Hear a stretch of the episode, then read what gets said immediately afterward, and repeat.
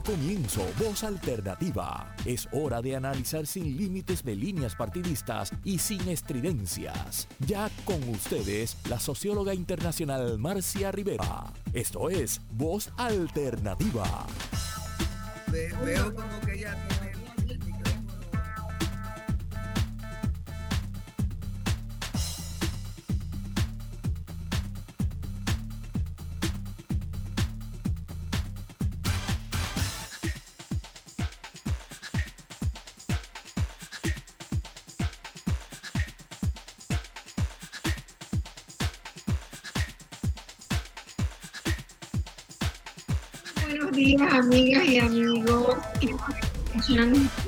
Puerto Rico, que nos escuchan en la diáspora de Estados Unidos, que cada día es más grande nuestra audiencia para nuestra felicidad total.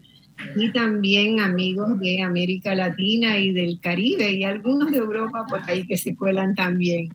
Hoy vamos a estar haciendo un programa un tanto diferente, un programa donde bueno, yo no sé si tengo los quilates para conducir este programa, ¿verdad? Porque fui una de las participantes del tema que se va a hablar, así que más bien lo estamos pensando como una mesa de diálogo entre todos y todas las que estamos aquí. Y vamos a tener dos programas. Este, este programa sería el primero, ahora voy a explicar por qué. Y tenemos otro programa también sobre CEREP en febrero, que ya estamos montando. Bueno, hoy eh, abrimos una, una conversación, una conversación en Puerto Rico sobre lo que fueron los años de CEREP. CEREP, el Centro de Estudios de la Realidad Puertorriqueña, que se fundó en, hace 52 años en realidad, porque habíamos comenzado ya en el 71 las conversaciones, pero no fue hasta el 4 de marzo del 72 que este, inscribimos formalmente a CEREP como una corporación sin fines de lucro y empezamos a generar actividades. Y vamos a estar hablando de eso. ¿Qué hicimos nosotros, yo y los que están nuestros invitados hoy, que éramos entonces unos jóvenes este, muy, muy dispuestos a cambiar el país y, qué estábamos haciendo desde hace 50 años y qué hemos hecho hasta ahora, ¿verdad? En, esa, en ese trayecto. ¿Cuál ha sido ese trayecto? Tenemos con nosotros cuatro representantes, tres representantes hoy de, de ese proceso. el próximo programa vamos a tener otros cuatro y ya en marzo vamos a hacer una serie de actividades esperamos que públicas, ¿verdad? Que no tengamos que estar condenados a que esta sea nuestra esquina donde nos encontramos. Este, yo le decía a Chuco y a Arcadio y a Lidia, bueno, bueno, nos, encontramos en la nueva esquina, la nueva esquina, ¿verdad? Es este espacio en Internet que nos permite este, estar juntos y llegar a ustedes. Eh, tenemos con nosotros hoy a Arcadio Díaz Quiñones. Arcadio, buenos días. Un placer tenerte acá realmente. Después los voy a presentar con todos sus quilates, pero ahora un saludito. Y tenemos a Chuco Quintero, eh, Ángel Quintero, eh, pero que siempre prefiere que le digan Chuco. Y Lidia Milagros González, que es otra de las compañeras que eh, estuvo en CEREB con una labor muy destacada durante muchos años. Lidia, buenos días, felizmente estamos aquí. Un abrazo cariñoso. En, este, en esta esquina. Bueno, a mí me gusta y lo he convertido en, un, en una característica de este programa presentar un poco el contexto, ¿verdad?, del programa y, qué, está pasando en los días que, estamos dando el programa. El programa es semanal, así que al no ser diario, pues a veces tenemos algunas cosas sobre las que sí o sí tenemos que comentar antes de empezar la línea este, directa de pregunta. Y este programa lo hacemos en una semana muy particular. Eh, una es externa a Puerto Rico, ¿verdad? Es la designación en el día del viernes del gabinete del nuevo presidente de Chile, que tiene, manda muchas lecciones a Chile y al resto de América Latina, incluyéndonos, porque el proceso que le llevó a la presidencia a Gabriel Boric es un proceso que merece ser estudiado y merece ser muy conocido por toda la población de Puerto Rico. El día del viernes nombró su gabinete, un gabinete mayoritariamente de mujeres, tiene 14 eh, mujeres en el gabinete y 10 varones. El gabinete es mayormente de gente joven, muy bien elegida, eh, muchos independientes, pero con una adherencia total al programa eh, con el que él se presentó a la elección presidencial. Así que de eso vamos a hablar más adelante. Vamos a hacer un programa específico y probablemente, ojalá lo podamos hacer desde Chile. Eh, pero este programa también se hace en un momento donde buena parte de Puerto Rico y de la diáspora puertorriqueña está sacudida por la muerte de un líder cultural, de Tito Mato, que seguramente de estar Cerep funcionando sería un integrante muy activo de este colectivo, porque Tito encarnó ciertamente los valores y las visiones que intentamos inculcar desde Cerep a nuestro pueblo. Tito unió saberes, unió generaciones, unió universidad de talentos, unió a la diáspora con los locales y a los sectores sociales distintos en una búsqueda común y lo logró en su corta edad de 53 años, seguramente mm. porque era un mago de las relaciones humanas, pero tal vez también porque el país está listo, porque Puerto Rico está ávido de que los titos en todas sus versiones florezcan. Y eso es lo que hoy debemos ayudar a generar. Y eso es lo que los cerepistas que ya hemos transcurrido, ¿verdad? Hemos recorrido un largo camino, debemos ayudar a generar. En sus últimos afanes con la Goico, Tito pedía ayuda económica para seguir adelante con ese proyecto.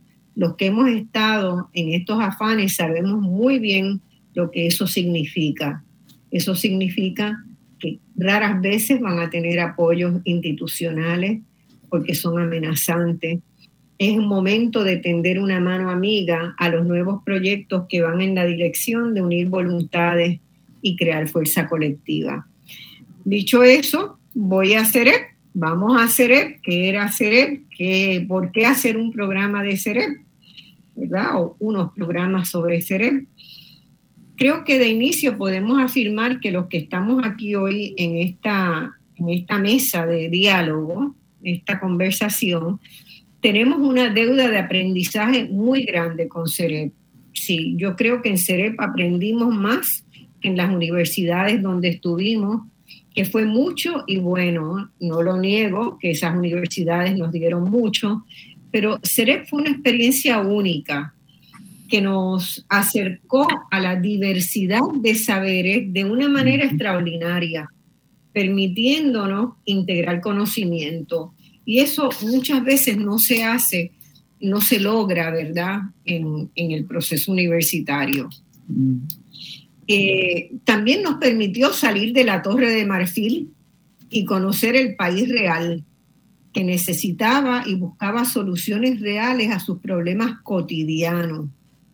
Y nos reforzó el valor de la historia para analizar el presente y para dibujar un futuro donde todas las personas puedan tener igualdad de oportunidades, pero también de condiciones porque muchas veces se habla de la igualdad de oportunidades, pero lo que es más desigual son las condiciones para acceder a esas desigualdades. A pesar de la precariedad con que trabajábamos, a pesar de las largas jornadas que nos requería la labor de sostener el centro, a pesar de que con alguna frecuencia teníamos que lidiar con problemas de relacionamiento entre comunidades, entre integrantes, el balance desde mi perspectiva fue que valió la pena. Valió la pena haber intentado hacer otro país. Y no hemos desistido de ello. Vamos a esta conversación que estoy segura será de sumo interés para quienes nos escuchan. Bueno, voy a presentar, vamos a presentar aquí con todos los quilates que se merecen, porque cuando estábamos en Cerep éramos unos chiquilines, ¿verdad? unos aprendices ahora, eh, la gran mayoría, la enorme mayoría de los cerepistas tienen todos los galones de la vida, han ganado todos los, han hecho carreras y, muy interesantes y muy importantes. Comienzo con Arcadio. Arcadio estudió en la Universidad de Puerto Rico, en Río Piedra, donde también fue profesor durante más de 12 años. Yo recuerdo a Arcadio desde que yo estaba en, en la escuela secundaria por, por Alma, porque en mi familia y la familia de Alma tenían una relación muy estrecha y entonces conocíamos al galán que acompañaba a Alma. Así que eh, es muy temprana mi relación con Arcadio. Se doctoró en la Universidad Central de Madrid, enseñó en la Universidad de Washington, en Seattle, en Princeton, de la cual es profesor emérito y estuvo muchos, muchos años allí y en Hostos Community College de City University de Nueva York. Fue miembro del Centro de Estudios de la Realidad Puertorriqueña, es decir, de CERE, de la Junta de la revista Sin Nombre, dirigida por Nilita Vientos Gastón, que todos recordamos también. Presidió a principios de los años 70 la Asociación Puertorriqueña de Profesores Universitarios, la APU, eh, conciliando ¿verdad? Su, su militancia este, sindical con su lucha académica por una universidad de rigor y de, y de acceso. Entre sus muchísimas publicaciones voy a, a seleccionar algunas.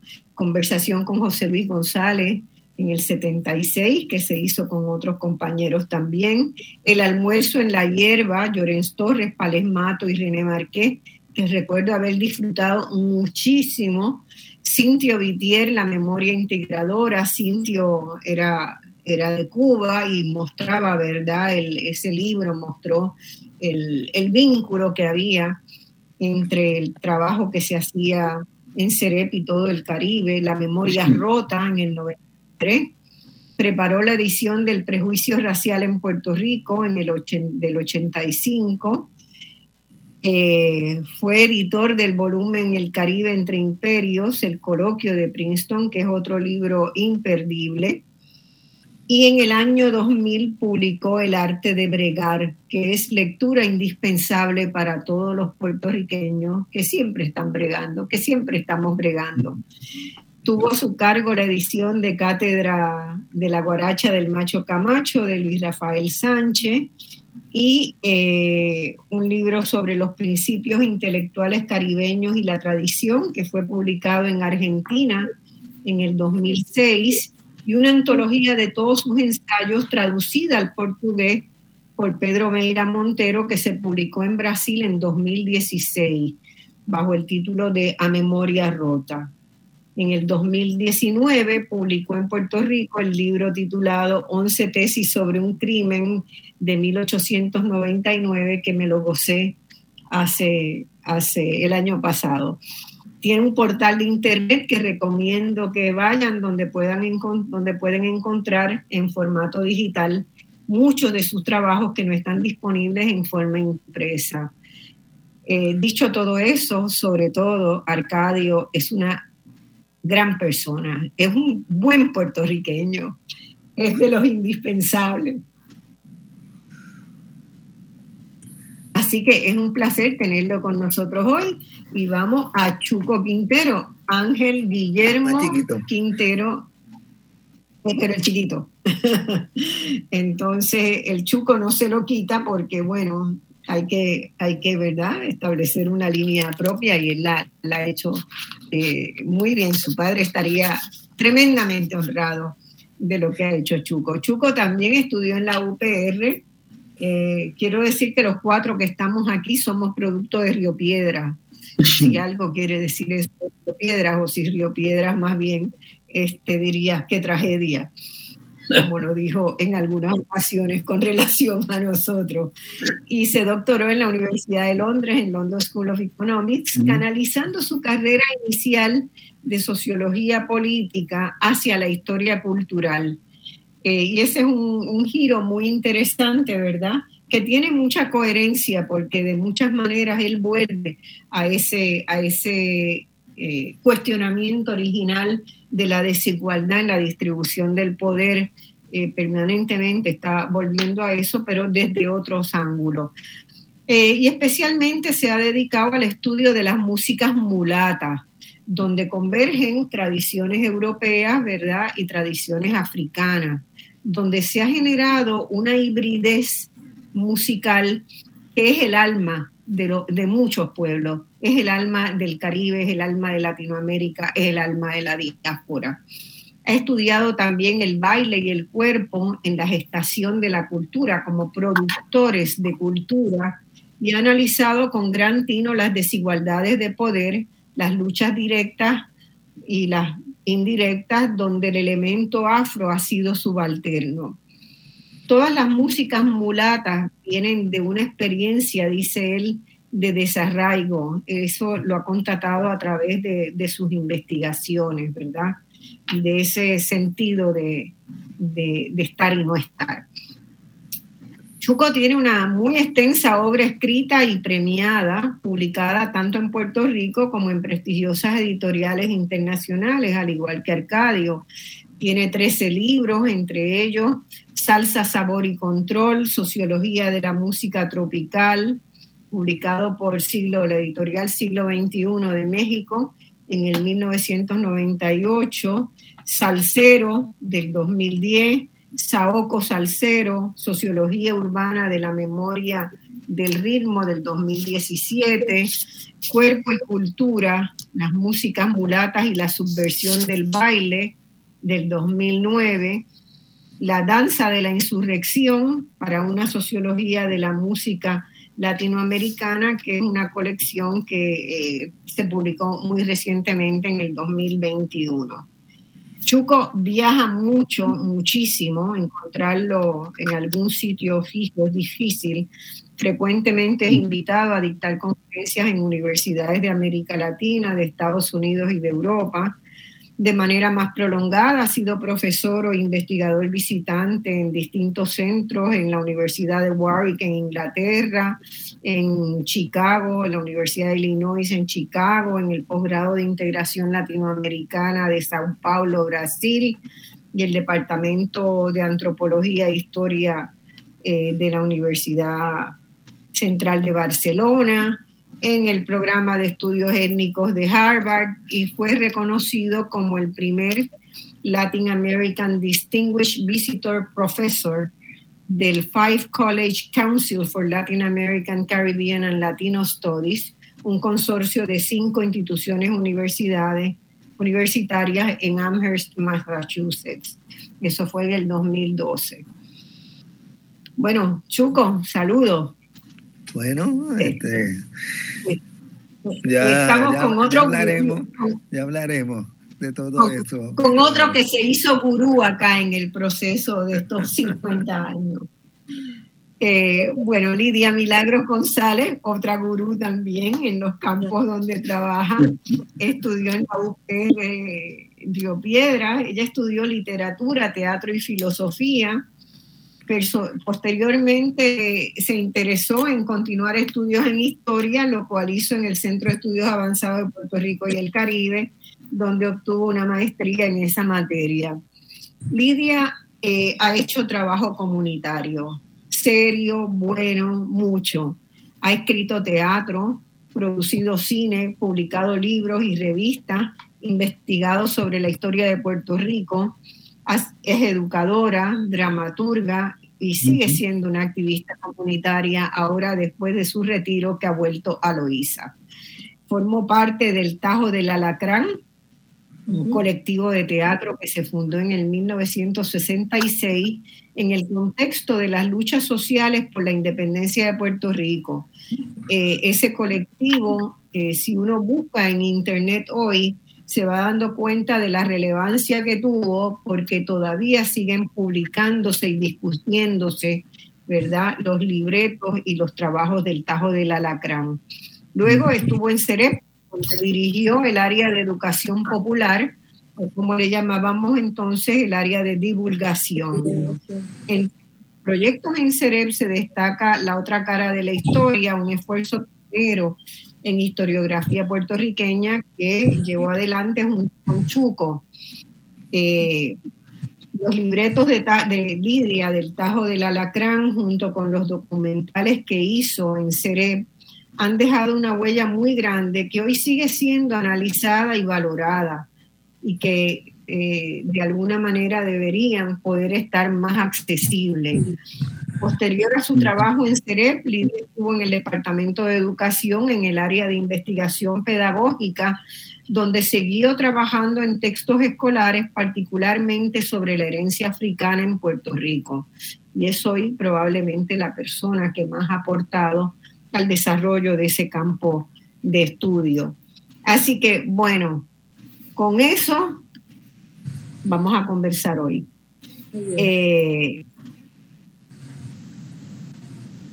bueno, ¿quién quiere empezar? ¿Quiénes éramos los que comenzamos a reunirnos? Eh, yo, yo, yo, yo, quiero romper el hielo, porque... ¿Tú quieres romper el hielo? Sí. Eh, hoy en día los que participamos en Cerebro somos grandes, somos grandes amigos porque pues estuvimos trabajando juntos mucho y, fuimos desarrollando muchos vínculos en común y mucha este, admiración mutua como la que tú has mostrado con nosotros tres de una manera, ¿verdad? Un poco embarazosa para cada uno. Este, pero eh, es importante, yo creo, señalar que cuando empezó Cerep y lo que nos unió no fue la amistad. O sea, yo, por ejemplo, no conocía a Arcadio cuando, cuando empezó Cerep. A Lidia Milagro la conocía muy poco. Eh, a Marcia, claro, sí, porque estamos casados. Yo, yo a, Lidia, a Lidia también la conocía, porque de niña yo declamaba y Lidia era la maestra declamadora. Sí, sí, no, o sea, a Gervasio pues lo conocía de estar en la universidad y qué sé yo, pero, o sea, no era un grupo, Cerep no se formó como un grupo de amigos, es lo que quiero señalar, sino parte de, lo que de lo que Cerep eh, eh, generó fue la posibilidad del intercambio de personas que están respetando mucho el trabajo uno de otro y que se, eh, que se esfuerzan en aprender precisamente mucho uno de otro. Este, y, yo creo que eso es importante porque, claro, en, el trabajo mutuo pues se, se, van fortaleciendo los lazos de amistad, pero el que no fuera eso lo que nos me parece, me parece importante. Eh, este, alguien conocía uno a otro, por ejemplo, pues Rafi Irizarri, pues sí era muy amigo de Juaco Villamil, pero los demás no. Los demás no conocíamos a Juaco Villamil, pero sí leímos unos artículos de Juan Villamil y dijimos, bueno, mira, esta es una persona con quien que podemos intercambiar mucho y que tenemos mucho que aprender de él. Es, lo mismo con otros colegas este, historiadores, pues por ejemplo, pues Gervasio pues, conocía mucho a Tony Ramos Matei, que muchos de nosotros no lo conocíamos, pero confiamos en Gervasio y Además, empezamos a leer cosas de, de, Andrés Ramos Matei y dijimos, no, pues, o sea que, que, eso es como para aceptar en el sentido de lo que puede también ayudar a los jóvenes ahora. Eh, que ellos, nosotros muchos estábamos regresando de nuestros estudios, eh, estábamos haciendo tesis doctorales, este, y, este, y eso mismo ocurre ahora con otros jóvenes eh, eh, eh, eso puede ayudar a que estos jóvenes pues se relacionen entre sí este, sin tener necesariamente unos lazos afectivos inicialmente, sino más bien este, unos lazos intelectuales inicialmente y después los lazos afectivos se, se van a ir dando definitivamente. Este, eso me parece bien importante recordarlo y de alguna manera es, siempre Cerep fue una especie de espacio de ayuda mutua, ¿verdad? Este, eh, uno lo puede conceptualizar como un centro de ayuda mutua y esfuerzo propio, porque a partir de lo que uno estaba haciendo de la investigación enriquecía al otro y todo los, el seminario interno que se hacía eh, llevó a que fuéramos desarrollando un conocimiento en áreas que no eran nuestra especialidad. Y eso fue muy importante. Eso fue muy importante. Sí. Eh, no, bueno, muchísimas gracias. Eh, muchísimas gracias. Un placer estar con ustedes hoy, como siempre. Eh, yo quería decir lo siguiente. Eh, en efecto, la amistad se constituye en el proceso y ha durado toda la vida. pero lo que sí nos unía no solo era una preocupación académica, eh, sino una situación política, cultural del país en aquel momento. CEREP, yo digo siempre, el contexto de CEREP es la guerra de Vietnam, es la revolución cubana y los debates sobre la revolución cubana, es el nuevo feminismo, son los artistas radicales que vinieron antes de CEREP, por ejemplo, aquí está Ella Hidalgo, el Tajo del Alacrán, el Taller Alacrán. Eh, es eh, un momento de gran eh, indignación y de gran movilización. Está la revista La Escalera, como antes estaba Brecha, es decir, es un momento extraordinario en Puerto Rico que se parece al de hoy en muchos sentidos, porque hay cuestionamientos sociales, políticos, culturales, pero yo insistiría mucho en el cuestionamiento que nos unió también al horror y al genocidio de la guerra de Vietnam eh, y el cuestionamiento de nuestra complicidad. Eh, yo creo que eso es parte del nacimiento de cerebro. Eh, Vamos a ir a la pausa y, y volvemos justamente para tomar ese tema, ¿verdad? ¿Cuáles eran, ¿Cuál era el contexto en que Cerep nace? Vamos a la pausa. Bueno, mis amigos, hoy estamos en una conversación entre cuatro personas que compartimos durante muchos años eh, trabajo, amistad, inquietudes eh, sociales, políticas, culturales, intelectuales en el Centro de Estudios de la Realidad Puertorriqueña, mejor conocido como CEREP. Eh, y Arcadio acaba, acababa de plantear, ¿verdad?, que nos detuviéramos un momento en el contexto que había en, esa, en esos primeros años, ¿verdad?, cuando decidimos fundar CEREP, por ejemplo, la guerra de Vietnam. Eh, y estaba, estábamos ahí, Arcadio, si quieres redondear tu, tu pensamiento para pasarle a Lidia también. Muchas gracias. Eh, sí, yo decía, bueno, CEREP empieza eh, como un grupo de investigadores, casi todos, no todos, éramos jóvenes profesores en la universidad en aquellos momentos y sentimos la necesidad de crear un espacio aparte, eso es interesante, para sentirnos más libres. Eh, en, todavía en una universidad muy marcada por la ley de la mordaza y por otras prohibiciones, en el contexto de la guerra de Vietnam, del cuestionamiento del servicio militar obligatorio, de los socialismos, es interesante que hoy Marcia hablaba del de, eh, nuevo gobierno en Chile. Bueno, en los años 70 estábamos discutiendo muchos de nosotros los socialismos, la Unión Soviética, la esperanza eh, y la utopía del gobierno de Allende en Chile. Eh, todo eso era parte de las discusiones que, que que circulaban y en las cuales participábamos. El racismo y el nuevo feminismo, eh, yo creo que eso fue muy importante en aquellos años, el papel del arte y los artistas eh, también. Eh, yo quería añadir la diáspora, porque ahí están los Young Lords, ahí está el movimiento de crear una nueva memoria y de cambiar las preguntas. Para mí es importantísimo que ese contexto nos llevó a formular nuevas preguntas sobre la cultura, sobre la historia, sobre la memoria, sobre la participación política. Y quería referirme, eh, Marcia, si puedo tomar un momento más, quería referirme a una persona que ya no está, lamentablemente, que es Fernando Picó, porque Picó es muy revelador que en su historia de Puerto Rico que tengo aquí, la historia general en ese libro, siempre me llamó la atención y me pareció tan importante que él, con gran honestidad, dice en el prefacio de ese libro, que él, que se había formado como historiador medievalista, sin embargo, en Nueva York, en la Universidad de Fordham, respondiendo a las demandas de los jóvenes puertorriqueños de la diáspora, se convierte en historiador de Puerto Rico. O sea, que no era historiador de Puerto Rico, no se había formado como tal. Además, era muy difícil formarse como tal. Y él dice en el prefacio de este libro, lo quiero citar brevemente, dice, una tarde de septiembre de 1970 en Nueva York, eh, mientras escuchaba canónicos franceses del siglo XIII, recibí una llamada telefónica de Joseph Fitzpatrick.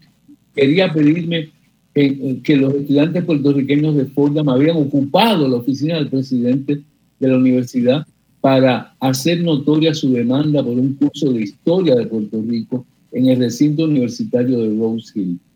La universidad, haciendo gala de su reputación de liberalidad, había prometido un curso sobre historia de Puerto Rico para septiembre.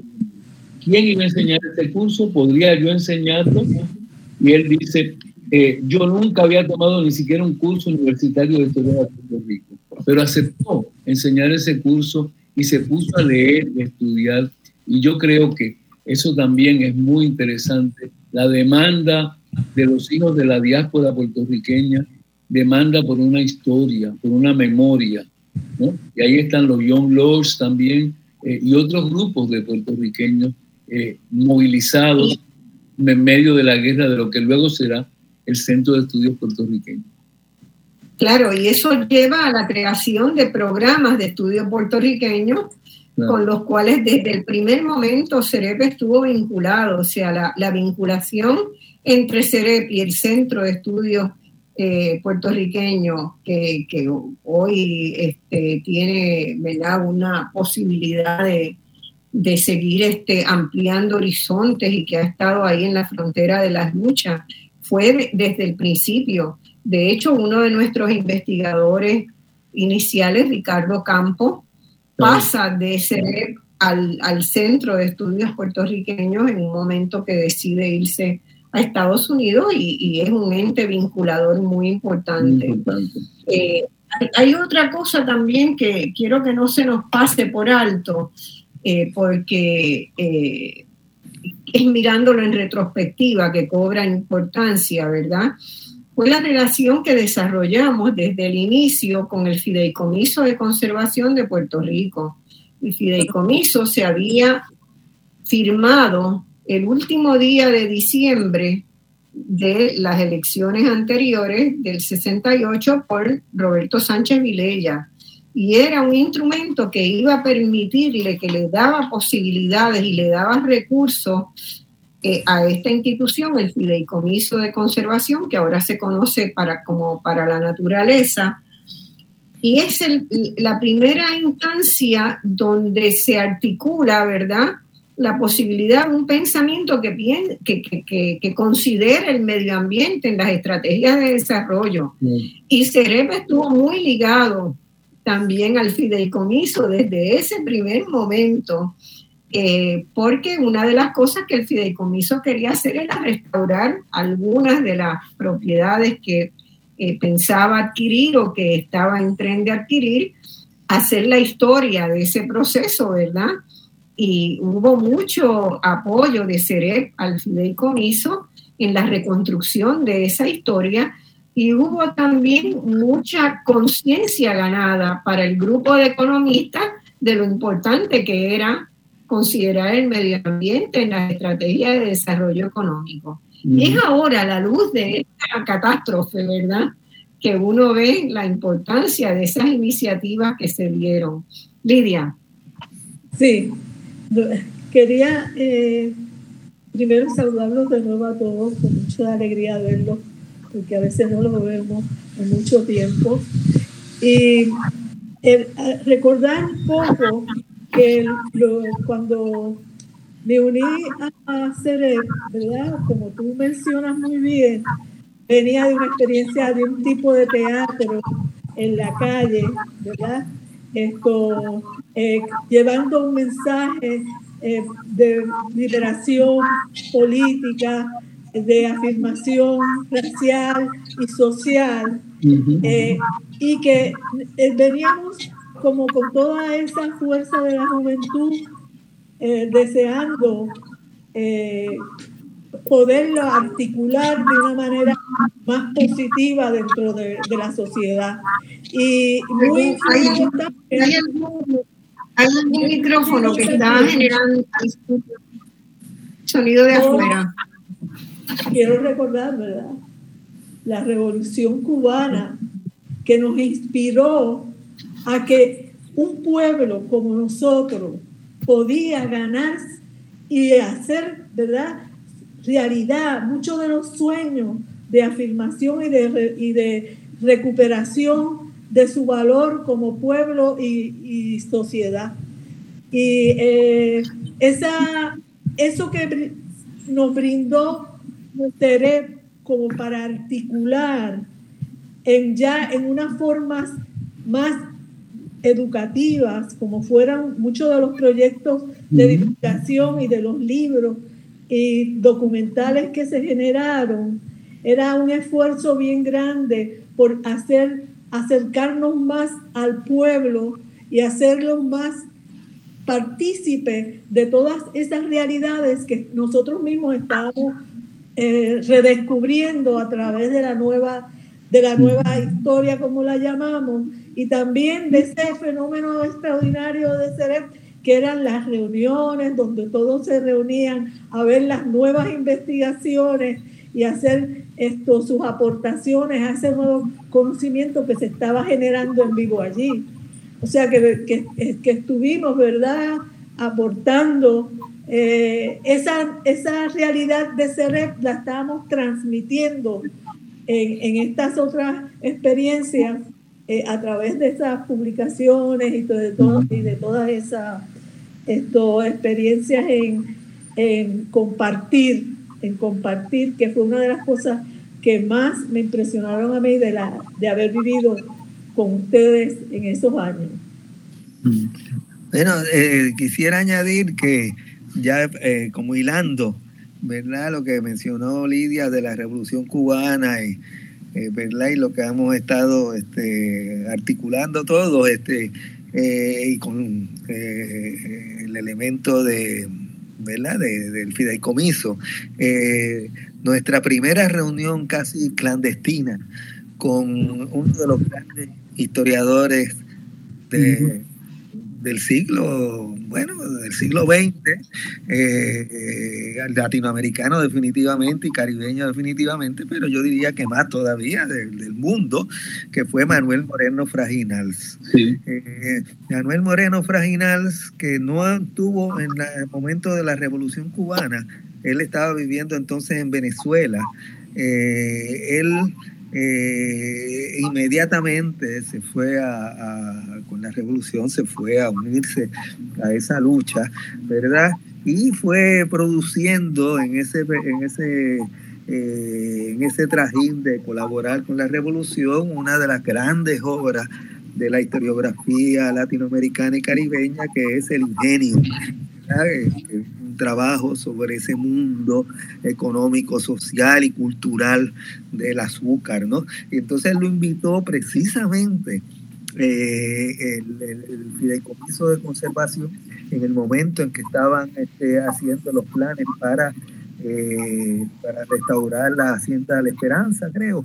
Eh, y, este, y no sé quién, creo que fue Gervasio, no sé cómo, se, nos enteramos y tuvimos una reunión como clandestina, se puede decir, con él. Este, todos fuimos, todos fuimos para allá. Eh, este, verdad, lo recuerdo como una, como una experiencia tan rica, porque además él fue tan generoso con nosotros, él, digamos, nos llevaba como 15 años por lo menos a cada uno de nosotros y, fue muy generoso y estuvo conversando con nosotros, este, y fue una relación que mantuvimos hasta que él murió. Este, eh, sí, sí, después él por razones que no entran al caso, él tuvo que, abandonar la revolución cubana porque él siempre fue muy independiente, además que eso fue algo muy, o sea, él estaba muy identificado, pero eh, de una manera, ¿verdad?, muy intelectualmente eh, independiente, como todo buen intelectual.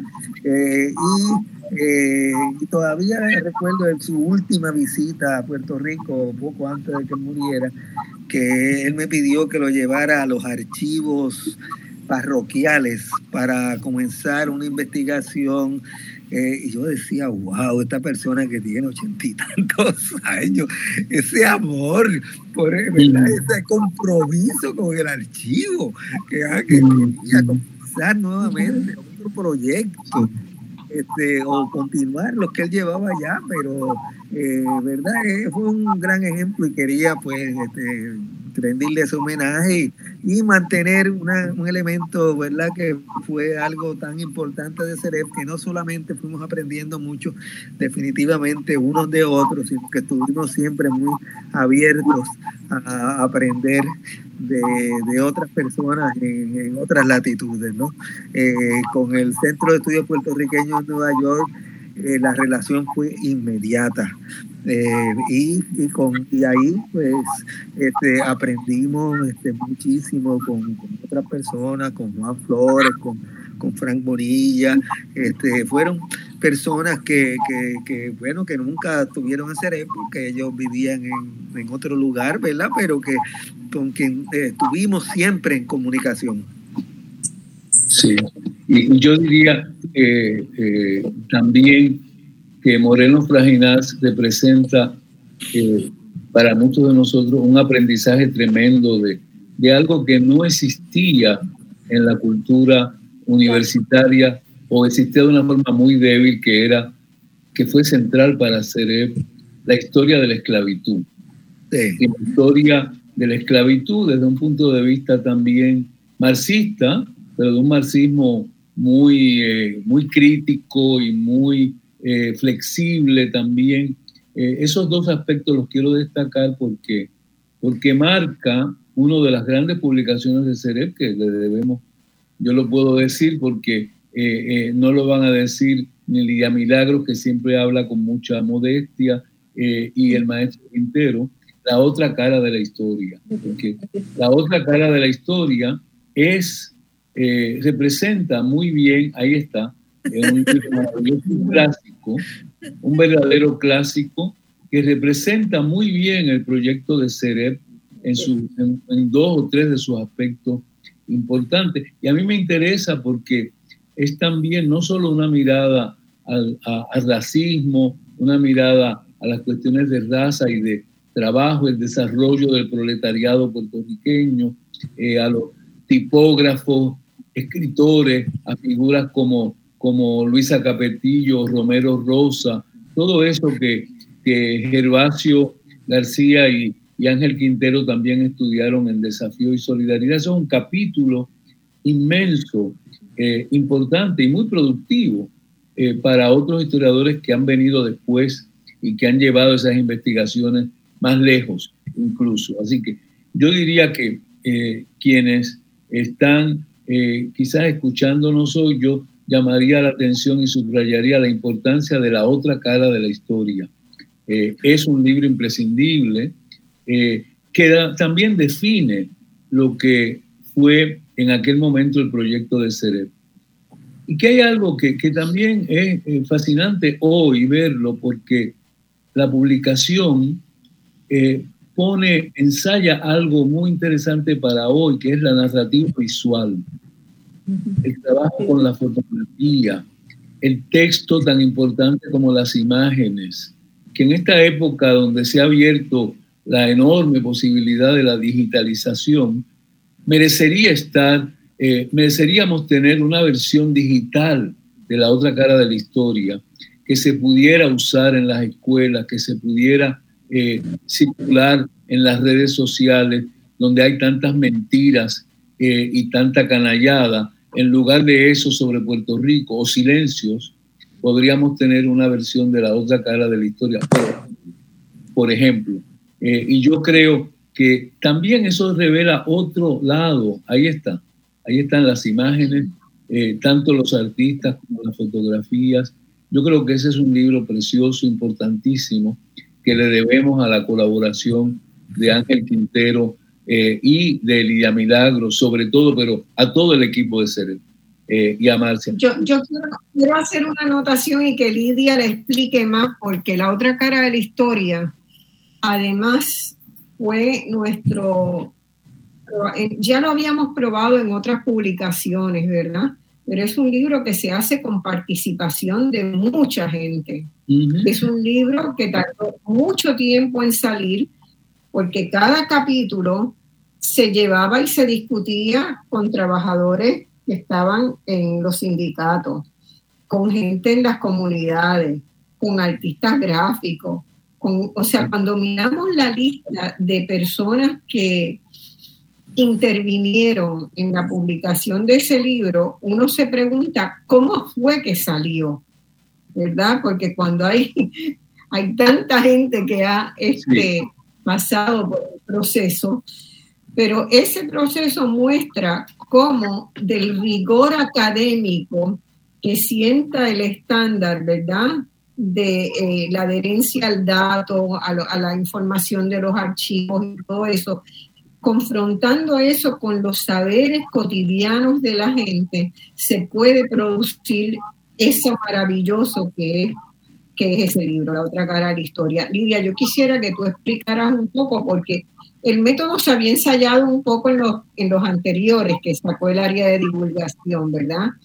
Pero era la idea de que la investigación eh, era, era la investigación más rigurosa, teníamos que ser capaces de, de vincular a la gente con eso, para que él, pudiera aprender, aprender de eso. Claro. Aprender claro, ahí hay, hay tantas cosas envueltas en eso, ¿verdad? El sentido de que había una necesidad ante el redescubrimiento de nuestra historia, ante los problemas que nos estábamos planteando, de la necesidad de cambiar tantas cosas en el país, la educación que entendíamos era necesaria para poder realizar todo esto, implicó que remiráramos no solamente lo que se iba a decir por su importancia, sino cómo se iba a decir para tratar de eh, eh, echar un vínculo directo con esas otras secciones de nuestra realidad, de la gente que no lee, porque esto es un libro, ¿verdad? Y que se hizo un esfuerzo, inclusive cuando se usa el modelo de la, del álbum familiar, el álbum de, esto, de fotos familiar, y, y recoger en ese álbum de fotos familiar la historia que estábamos redescubriendo con fotos que se fueron a investigar en los, en los archivos generales, ¿verdad? Y que no habían sido vistas, aunque reflejaban muchos aspectos poco conocidos en términos de que, de que sí se sabía de ellos, por, lo que, ¿verdad? Sabemos por la cultura y la experiencia, pero aspectos muy delicados de lo que somos se reflejaban allí en, esa variedad inmensa de fotos y de información visual que pudimos recobrar en ese libro y eh, hacerlo de una forma también escrita ¿verdad? Con una conciencia de que estábamos escribiendo para personas que no, habían, que no eran intelectuales, que no habían sido educados en, la, en las visiones y, formas de, de conocimiento más sofisticados y usábamos parte de ese lenguaje popular. Me acuerdo perfectamente una parte que Chuco habla coge los versos del merengue mexicano. Eh, el, trabajo lo hizo Dios como, como castigo, ¿verdad? De un merengue que usaba ese, ese, ese, ese para, para esto, nosotros conectarnos con la gente, que era uno de nuestros objetivos.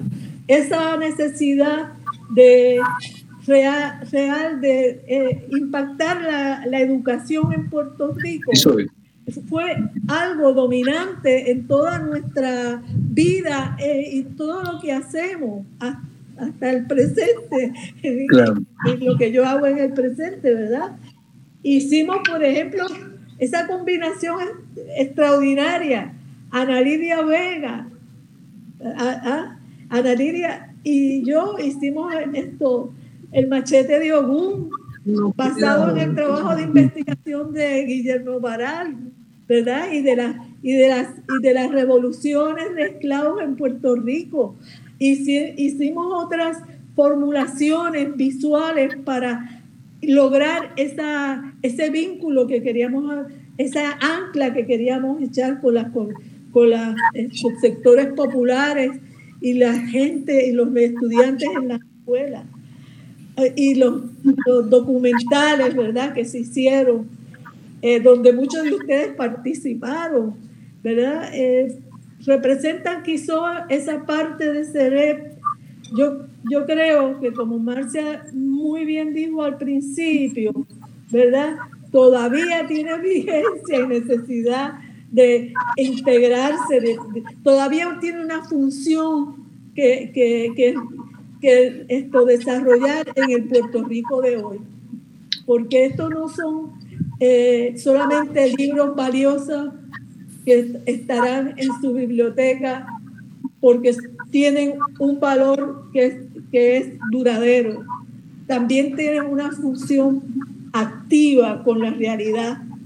Y ese me parece que es una de las cosas más extraordinarias que se pudo realizar en CEDEP, ¿verdad? Que tenía como se mencionó desde el principio, Chuco, la, la, la posibilidad de que yo, que no venía de un mundo tan académico, que traía otras experiencias del teatro y del cine, pudiera integrarme a trabajar y aprender con ustedes y a formular y pudiéramos trabajar juntos, como Chuco ha dicho en muchas ocasiones, cuando nos sentamos a escribir la otra cara de la historia.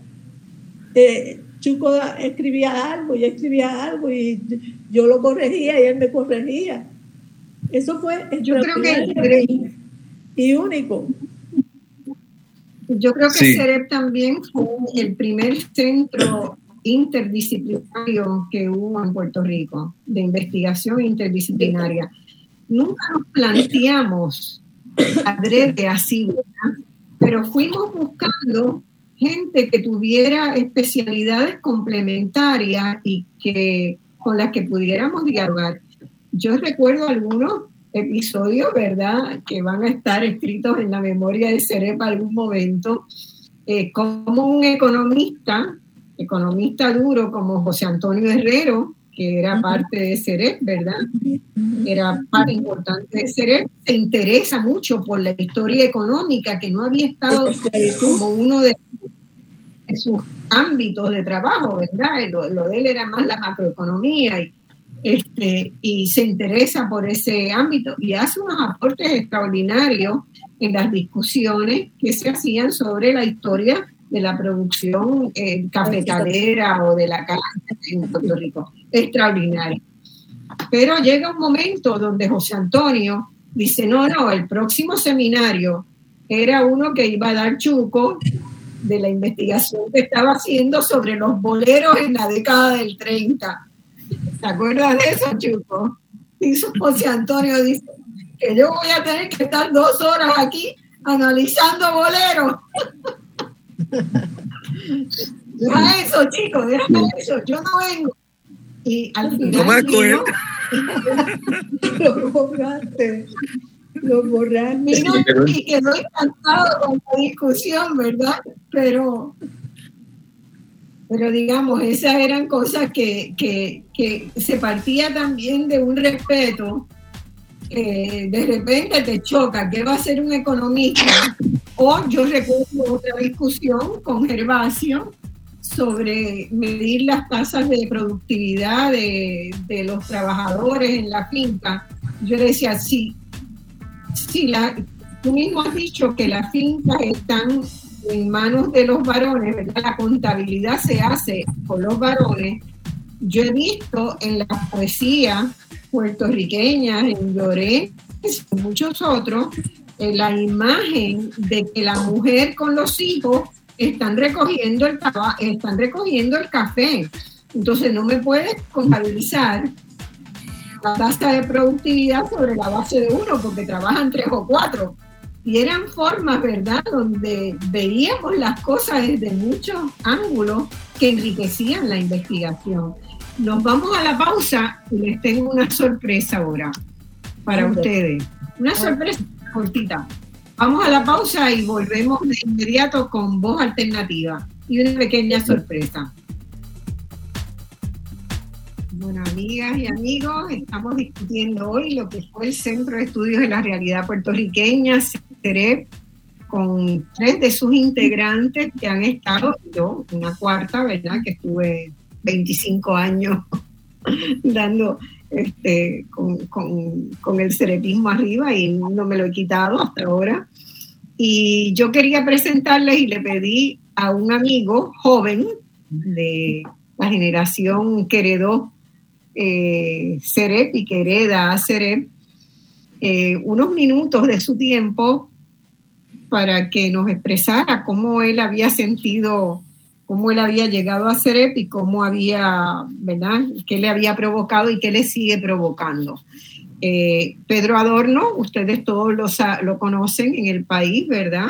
Coordinador de Agua, Sol y Sereno, que digamos es una línea directa de trabajo con Lidia Milagros, con nosotros, que verdad ha recogido todo, todo ese esfuerzo. Y, y yo conocí a Pedro dando un curso usando la otra cara de la historia como el texto fundamental en la Universidad de Puerto Rico en Calley.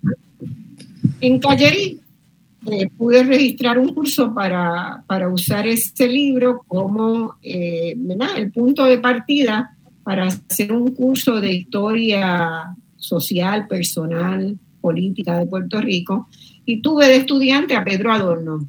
Así yo conozco a Pedro. Y Pedro quedó impactado con eso y el otro día lo tenía en la puerta de Cerep tocando y diciendo yo quiero ser parte de esto. Pedro. Buenos días, buenas tardes a todas y todos. Eh, para mí es un, un gran honor, un gusto y algo bien emocionante porque mucho se ha hablado de la formación de nosotros en Agua Sol y Sereno y del trabajo que hacemos, de la aportación que hicieron los teatreros ambulantes de Calley, Rosa Luisa y, Antonio Martorell en nuestras vidas y la influencia del Bredan Popper. Pero creo que no se ha hablado lo suficiente de lo que ha sido CEREP y específicamente Lidia Milagro González, cuando mencionaba ahorita ese encuentro entre el teatro y la investigadora y ese espacio abierto que tenía CEREP para personas que venían de una práctica de crear conocimiento desde el arte y no necesariamente de un mundo académico, y cómo ustedes fueron ese lugar que la abrazaron, y eso fue lo que yo viví, ¿verdad? Que ya Lidia había pasado por ahí. Quiero dejarles saber que eh, yo, antes de entrar en contacto con Marcia y con Marella, en mi casa mi papá tenía un libro eh, que fue el primer libro que leí de la historia obrera, La lucha obrera de Ángel Quintero. Y mi papá tenía eso allí y ustedes saben que en mi casa todos los miércoles llegaba el grupo de formación política de Félix Córdoba, Neftali García. Así que entre los 10 y los 14 años yo todos los miércoles me sentaba a coger un curso de la contradicción principal de Mao Zedong o del capital. Así que tomaba estos cursos con, con pensadores tan importantes, llegaban los líderes de la huelga del 81 y nunca imaginé que iba a conocer tan rápido a Chuco eh, en mi vida y que se iba a convertir en parte de esto, gracias a Marcia, a Marella. Así que en ese momento, Lucha Obrera fue como el primer encuentro con. Y como decía Arcadio, la otra cara de historia, eh, marcó eh, mi vida y creo que el proyecto cultural, político y estético de Agua Sol y Sereno sigue todavía fundamentado en esa investigación de visibilizar esos espacios invisibles en momentos por eh, falta de compromiso, en momentos por razones coloniales y en otros momentos por un boicoteo directo a que nos conozcamos a nosotras y a nosotros en nuestra historia. Lidia Milagro, sinceramente, eres nuestra inspiración y es eh, la continuidad de todos esos trabajos eh, de teatro popular que nosotros seguimos haciendo hasta el día de hoy. Eh, Chuco sabe que él ha seguido escribiendo, yo vi esa transición entre el investigador de las luchas políticas y obreras al investigador del arte, al de estudios culturales. Y ese tránsito también fue transformando nuestra investigación. Yo no sería eh, profesor de la maestría de gestión cultural junto a Marella sin CEREP, sin la disciplina investigativa que Marcia Rivera me enseñó, porque Marcia es dura, fuerte. Y si tú le vienes con una idea medianamente de oído, como yo siempre he sido músico de oído, cantante de oído, cineasta de oído y he aprendido haciendo, Marcia me enseñó que si esa intuición era el inicio para saltar, pero tenía que investigar. Y me enseñó a investigar, a ir a las fuentes originales, a hacer entrevistas directas de esos pleneros, de esos eh, mascareros de, coco, a esos trabajadores del arte y la cultura y acercarme a Pedro Santalí y decirle, Pedro, cuéntame cuál es tu historia, porque eso no está escrita, esa historia del teatro popular puertorriqueño, del trabajo político. Cuando nosotros hicimos nuestra primera pieza de teatro en Tuncutuntum, estábamos escogiendo las poesías de Palés que íbamos a usar en este baquiné eh, al aire libre, debajo de un árbol, que ese muerto llegaba a escena y ese muerto era un joven asesinado en, en, la, en los en, el fuego cruzado de, la criminalidad en los barrios. Y ese joven que muere no se ha enterado de su afrocaribeñidad. Y es su abuela a través de los poemas de Palés y ese ñáñigo subiendo al cielo que él se entera de quién es ancestralmente a partir de la muerte. Que fue muy distinto al caso de Tito Matos, que supo siempre de dónde venía, se dedicó a estudiar eso. Pero hay muchos y muchos aquí que mueren sin saber quiénes eran y seleccioné los pedazos de poemas que íbamos a cantar. Y en ese mismo momento me encuentro con el libro del 82 de Arcadio, Almuerzo en la hierba. Y para mi sorpresa, los fragmentos que estudiaba Arcadio eran los que había escogido intuitivamente como para cantar en la pieza. Y esto para mí fue un aha moment, tú sabes, un momento de, de expansión, porque decía, ya iba a decir, coño, contra, este, qué, emocionante el poder descubrir el trabajo de investigación cuidadosa de, Arcadio, ¿verdad? Y cómo esa memoria rota eh, que se escribe el año que nosotros fundamos el grupo, en el 93, y luego el arte de bregar, que entonces viene con un análisis del arte, del trabajo de, la maestra Hilda Navarra, todo eso fue transformando en nuestros inicios nuestra práctica del arte, eh, nuestra y sobre todo la exigencia con nosotros de cada día tratar de hacer mejor nuestra labor, que los cabezudos quedaran mejor, que las piezas tuvieran mejor eh, espacio de investigación dramática, pero sobre todo conexión con las mayorías de Puerto Rico que habían sido abandonadas por el teatro experimental en aquel momento, según mi punto de vista. Nosotros, Katy y yo, nos formamos en un grupo donde la mayoría de nuestra generación, excepto Tito y yo, por decir algo, eh, se dedicaron al solo artist, al performance, a buscar otras tendencias que estaban relacionadas en esa globalización de lo que se hacía en Barcelona o en Nueva York.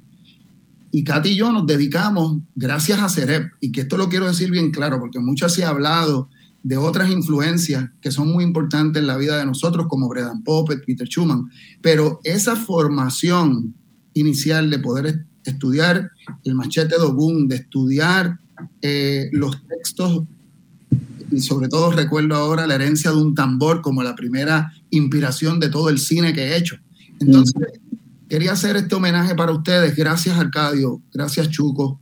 Gracias Lidia y a Marcia, no lo tengo que ni decir porque Marcia es mi maestra eterna y, sigo aprendiendo de ella. Pero quería dejar saber que el Centro de Estudio de la Realidad Puertorriqueña sigue siendo para mí el trampolín que nos permitió hacer lo que hacemos y la inspiración de lo que todavía nos falta por hacer para seguir interconectando esa interlocución entre pensadoras, poetas, performeros, bailadores de bomba, investigadores e investigadoras Así que agradecer a Marcia esa puerta eh, y reconocer que el trabajo que hago con María Quintero hoy día, junto a Pedro Reina y muchas otras y muchos otros en la maestría de gestión cultural, eh, sigue siendo una continuidad de lo que ustedes nos enseñaron y nos siguen inspirando. Gracias, Marcia, por este tiempo. Muchas gracias. Bueno, ¿quieren este, decirle algo a ustedes? Lidia. Bueno, imagínate esto, estoy realmente conmovida por todo lo que has dicho. Eh, me has hecho recordar los momentos quizás mejores de mi vida con esto, con esto que has mencionado y, salir un poco de una soledad eh, en que estoy metida y, verme, ¿verdad? Como, como tú lo has mencionado, no solamente directamente conmigo, sino con el proyecto mismo de eh, llegar de una manera artística y maravillosa, usando todo lo que tenemos, ¿verdad? Esto, y, y, hacer, hacer patria, como decimos, esto, a través, ¿qué es lo que queremos hacer? ¿no? Lo que queremos hacer es hacer patria para acabar de hacer este país que está en uno de los momentos más terribles de su existencia. Así que lo que tú me has dicho de tu trabajo y de los otros compañeros, las ideas que los han movido, los lazos que han tendido con, con todos distintos trabajos valiosos, me da una enorme alegría, los felicito de corazón y vamos para adelante siempre, porque la lucha es siempre lo que vale en todo esto. Un beso y un abrazo a ti y a todos los. Sí. Bueno, qué decir, yo me comunico con Pedro Adorno todos los días, así que, Arcadio. Sí, bueno, Pedro, muchísimas gracias por, tu, por tus palabras tan generosas, eh, con toda nuestra admiración por Agua, Sol y Sereno y por lo que ustedes representan. Eh, me hace pensar en algo que quizás no se ha subrayado lo suficiente, y es eh, que Cerep no solamente se movió hacia nuevas preguntas y nuevos archivos, y las dos cosas van juntas. Las nuevas preguntas construyen archivos y a veces los archivos llevan a nuevas preguntas. A aprender y desaprender, sino también la importancia del trabajo colectivo, eh, que yo creo que es aquí fundamental. Eh, CEREP no solamente reunió a un grupo de personas que quisieron reunirse para compartir su preocupación, su indignación, sus estudios, sino también elaborar juntos, trabajar juntos, eh, como demuestra eh, la otra cara de la historia. Eh, y yo creo que es interesantísimo pensar que los trabajos iniciales de Gervasio, de Quintero y de otros y otras que son trabajos sobre solidaridad y participación colectiva, los sindicatos, como lo hizo el gran, quiero rendirle aquí un pequeño homenaje también, el gran escritor puertorriqueño César Andreu Iglesias, que fue un interlocutor y una inspiración tan grande.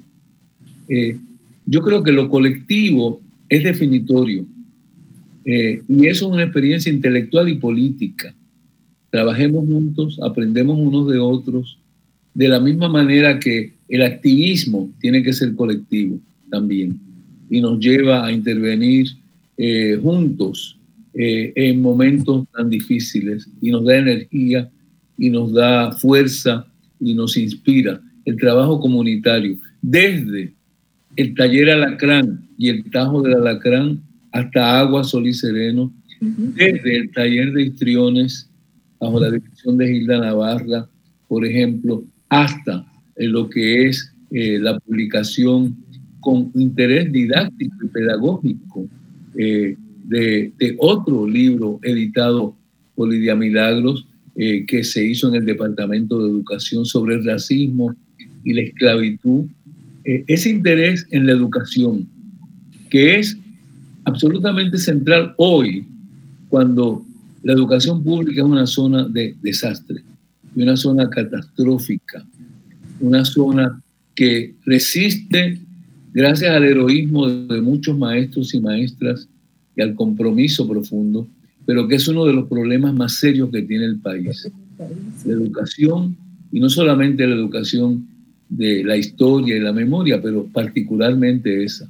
A mí me parece que estamos conmemorando eh, el aniversario de CEREP en un momento tan crítico para la educación pública del país, incluida por supuesto la universidad.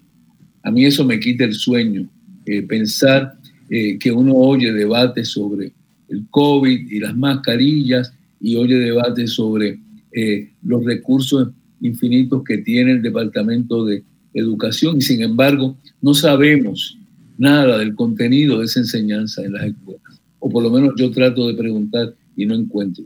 Y creo que quizás hay más pedagogía descolonizadora en Agua, Sol y Sereno y otros grupos que en los proyectos de educación del departamento llamado de educación. Muchísimas gracias, Pedro, por, lo que, por tus palabras y por lo que representa eh, el grupo de Agua, Sol y Sereno. Quería añadir algo, este, bueno, y un abrazo, Pedro. Siempre eh, he visto como esos, esas personas a las cuales uno se siente tan contento de pasarle el batón, ¿verdad? Este, pero quería añadir algo porque en la generación de Pedro, pues sí, sí este, se dio cuenta, digamos, de esta vinculación de CEREP con lo que ellos hacen. Ahora, yo vivo en el Viejo San Juan, en la calle Sol, eh, frente por frente a una institución que se llama Beta Local. Beta Local, si se pone a hablar a uno de los compañeros de Beta Local ahí en lugar de Pedro, pues ellos no van a hablar así de CEREP porque ha pasado más tiempo y ellos no, no, conocen ese, ese vínculo. Pero yo quería mencionarlo porque, eh, porque he aprendido mucho yo de ellos del, precisamente de lo que hablaba Arcadio del trabajo colectivo. Ahí tenemos un grupo de personas principalmente del mundo de las artes plásticas que están haciendo un trabajo muy bonito, tanto de reunirse unos con otros y de aprender unos de ellos con otros, como de llamar a otras personas para aprender de otras personas. Eh, eh, ellos recuerdo que llamaron, por ejemplo, a Marta Ponte, tuvieron, y claro, como yo vivo al frente, además de por vínculos familiares, pero además soy vecino, pues me invitan y yo estuve en la reunión de ellos con Marta Ponte, muy bonita, ¿no? Ese, ese intercambio de generaciones, ¿no? Eh, con esta otra teatrera, pero que hace más bien un teatro individual, este, que fue esposa de Pericos, ¿cómo se llama ella? Este, eh, Teresa. Hernández. Teresa. Teresa, pues tuvieron también una conversación muy bonita con Teresa. O sea, eh, se ve un intento de ellos del trabajo colectivo y de otro elemento que es el, el, aprender mutuamente de generaciones. Tuvieron también, recuerdo, una conversación con Jochi Melero, que fue el que hizo las fotografías y el trabajo gráfico de, la, de Lucho Obrero en Puerto Rico, que Pedro mencionó. Eh, así que se pueden imaginar que más o menos de nuestra generación, un poquito más joven, pero poca cosa. Este, y ellos tuvieron una, eh, una conversación también con Hochi. O sea, que quería mencionar ese otro, ese otro grupo más, más joven. Y aprovecho que tengo la palabra ahora frente a mi, eh, para mencionar un elemento que no se ha mencionado y que le debe muchísimo a Marcia, eh, eh, que es la vinculación muy estrecha que siempre se desarrolló desde el principio con América Latina. Eh, hablamos de la relación con, con la diáspora, con Nueva York y eso que fue muy, muy importante, pero también desde el principio hay ese, dentro de ese marco que hablaba Arcadio, eh, uno de, los marcos es que estaban surgiendo en América Latina, o, no surgiendo porque ya existían hace tiempo, pero estaba creciendo la importancia de los centros independientes, de los centros independientes. De hecho, en gran medida el nombre de CEREP surge de un grupo que había así en Chile que se llamaba CEREN, eh, Centro de Estudio de la Realidad Nacional, eh, ¿verdad? Este, eh, no, no fue una cosa directa, pero yo le daría como parte del inconsciente colectivo quizá una vinculación. existía el CEBRAP en, Brasil, existía el Instituto de Estudios Peruanos en, en este, ¿verdad? En, Lima, en Perú, y eran grupos que estaban muchos de ellos empezando, y Cerep no fue una copia de ellos definitivamente, eh, sino más bien parte de todo un movimiento latinoamericano que se, eh, que se unía en esos momentos en que no existía el internet y, ni los emails ni el Zoom, etc., sobre todo en unos encuentros que se daban anualmente eh, del, eh, del centro, de verdad, de CEREP, del, de, perdón, de el... de CLACSO, ¿verdad? El Consejo Latinoamericano de Ciencias Sociales y de eh, la contraparte más abierta que era la Asociación Latinoamericana de Sociología, eh, o sea, una más general de, los sociólogos y otra más específica de los centros de investigación. Eh, esas eso, eh, eh, eh, eso se daban cada dos años más o menos y nosotros participamos muy de principio una, y aprendimos muchísimo de las experiencias de ellos, este, no solamente de las de los intelectuales individualmente, que también aprendimos muchísimo, sino también de las experiencias colectivas de ellos en sus diferentes, en sus diferentes contextos que, que eran ¿verdad? distintas a las nuestras en algunos casos, pero muy parecidas. Era parte de un, de un clima general, ¿verdad? De, de, de una búsqueda de alternativas de, desde la izquierda, de una izquierda más, digamos, más abierta, mucho menos, eh, mucho menos relacionada a los movimientos del Partido Comunista, sino una izquierda mucho más abierta, eh, más flexible, más eh, en búsqueda de nuevas formas de interpretación y, este y a ello y no quisiera terminar esta intervención sin, sin mencionar dos personas por lo menos dos que, que, fueron pioneros en eso, que no fueron miembros de CEREP, que fueron Carmen Gautier Mayoral y Manuel Maldonado Denis. Eh, con Manuel, con Manolín, nosotros peleamos muchísimo. Era la, era como el maestro a, a este, eh, ¿verdad? Que siempre las generaciones tienen eso. Un poco que hay que, este, eh, era como el maestro a corregir. Me acuerdo, uno de los textos clásicos fundamentales de la fundación de CEREP fue precisamente la crítica que le hizo Gervasio a Manolín Maldonado Denis del libro Puerto Rico, una interpretación histórico-social, porque en esa crítica que le hace Gervasio están muchos de los postulados que después vamos a ir desarrollando en investigaciones más profundas, etcétera. Eh, pero, eh, pero no cabe duda que ese eh, espíritu y, ese, y esa presencia latinoamericanista de Manuel Maldonado Denis y de Carmen Gautier, pues sirvieron como de semilla o de suelo para, para lo que fuera, eh, fuéramos nosotros después a, desarrollar, ¿no? Sí, yo querría añadir a eso que ha dicho eh, también, bueno, la participación de Marcia en, eh, la larga contribución de Marcia a los encuentros latinoamericanos y donde siempre estaba presente Puerto Rico eh, y desde Claxo y desde otras instituciones. Yo creo que esa es una dimensión de CEREP que quizás hay que destacar porque había una voluntad y una especie de vocación latinoamericanista. Eh, y a la inversa, habría que recordar algunas figuras que nos marcaron, porque es muy difícil eh, no hablar de CEREP sin hablar, eh, y esto eh, se lo debemos también a Marcia y a, y, a, Ángel, la, la, figura hablando de la decolonialidad del poder, ¿no? que yo creo que es... De Aníbal. De Aníbal, Quijano. La presencia de Aníbal Quijano como un ejemplo y también el diálogo con José Luis González, eh, que es otra figura en ese momento puertorriqueño y latinoamericanista también, y otro tipo de marxismo, eh, un marxismo eh, post-soviético, diría yo, muy crítico y muy gramsciano, que, que, llevó a un diálogo sobre el país de cuatro pisos.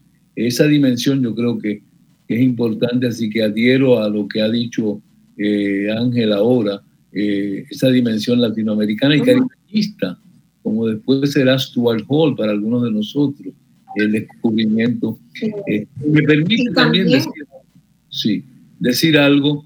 Eh, que es muy personal, pero que al mismo tiempo revela el momento en que se constituye CEREP, eh, para mí fue decisiva la figura de Franz Fanon y la discusión en torno a Fanon. Eh, cuando yo eh, me reúno con los compañeros de CEREP, yo venía muy transformado intelectual y políticamente, no solo por el Civil Rights Movement, eh, que fue importantísimo, y por la guerra de Vietnam, sino por, la, por el pensamiento de Fanon. y yo creo que, aunque no todos los cerepistas eran fanonianos, algunos éramos, en el sentido de todo el cuestionamiento de del mundo imperial, colonial, del racismo en el centro del debate. Eh, yo creo que eso es importante recordarlo también. Algunas figuras eh, latinoamericanas, centroamericanas, figuras de un pensamiento que estaban ahí, de la misma manera que yo creo que Ángel tuvo mucho que ver con que leyéramos de otra manera, y el Gervasio también, a Hobsbawm, por ejemplo, otro tipo de marxismo, mucho menos dogmático, que el marxismo soviético y a veces del propio marxismo cubano, dogmático también en muchas ocasiones. Eh, y yo creo que ese debate, y lo he recordado mucho ahora, en estos días precisamente, lo he recordado porque he estado muy atento a cómo se celebra, cómo se ha conmemorado a Martin Luther King en estos días en medio de la marea fascista que arropa a este país. Hablo desde New Jersey ahora, que nos afecta a todos los puertorriqueños, a los 9 millones de puertorriqueños, 6 en la diáspora y 3 en la isla. Este es un país eh, que nos debe preocupar muchísimo porque precisamente hay una ola fascista eh, de una, eh, que arrasa las instituciones y que corre muchísimo peligro la, las conquistas democráticas de este país, que son muy reales, corren peligro.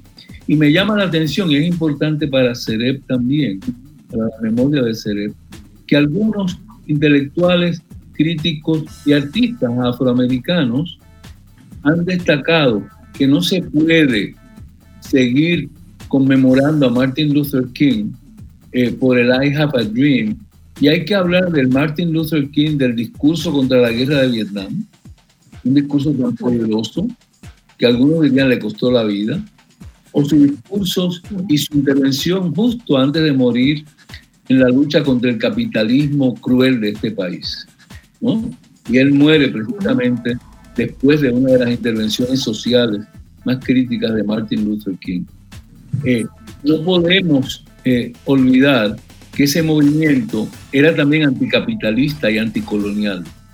Él y la figura de Malcolm X, eh, yo creo que eso es importante para nosotros, no solamente porque, y aquí hago una, eh, una pregunta, quizás una autocrítica, yo no sé si logramos en Cerebro, quizás porque es un proyecto tan ambicioso, no sé si logramos realmente cambiar, transformar eso que tan apasionadamente defendió Lidia Milagros, la pedagogía descolonizadora en nuestras escuelas. Vamos a la pausa y, volvemos a, volvemos a la historia del imperio.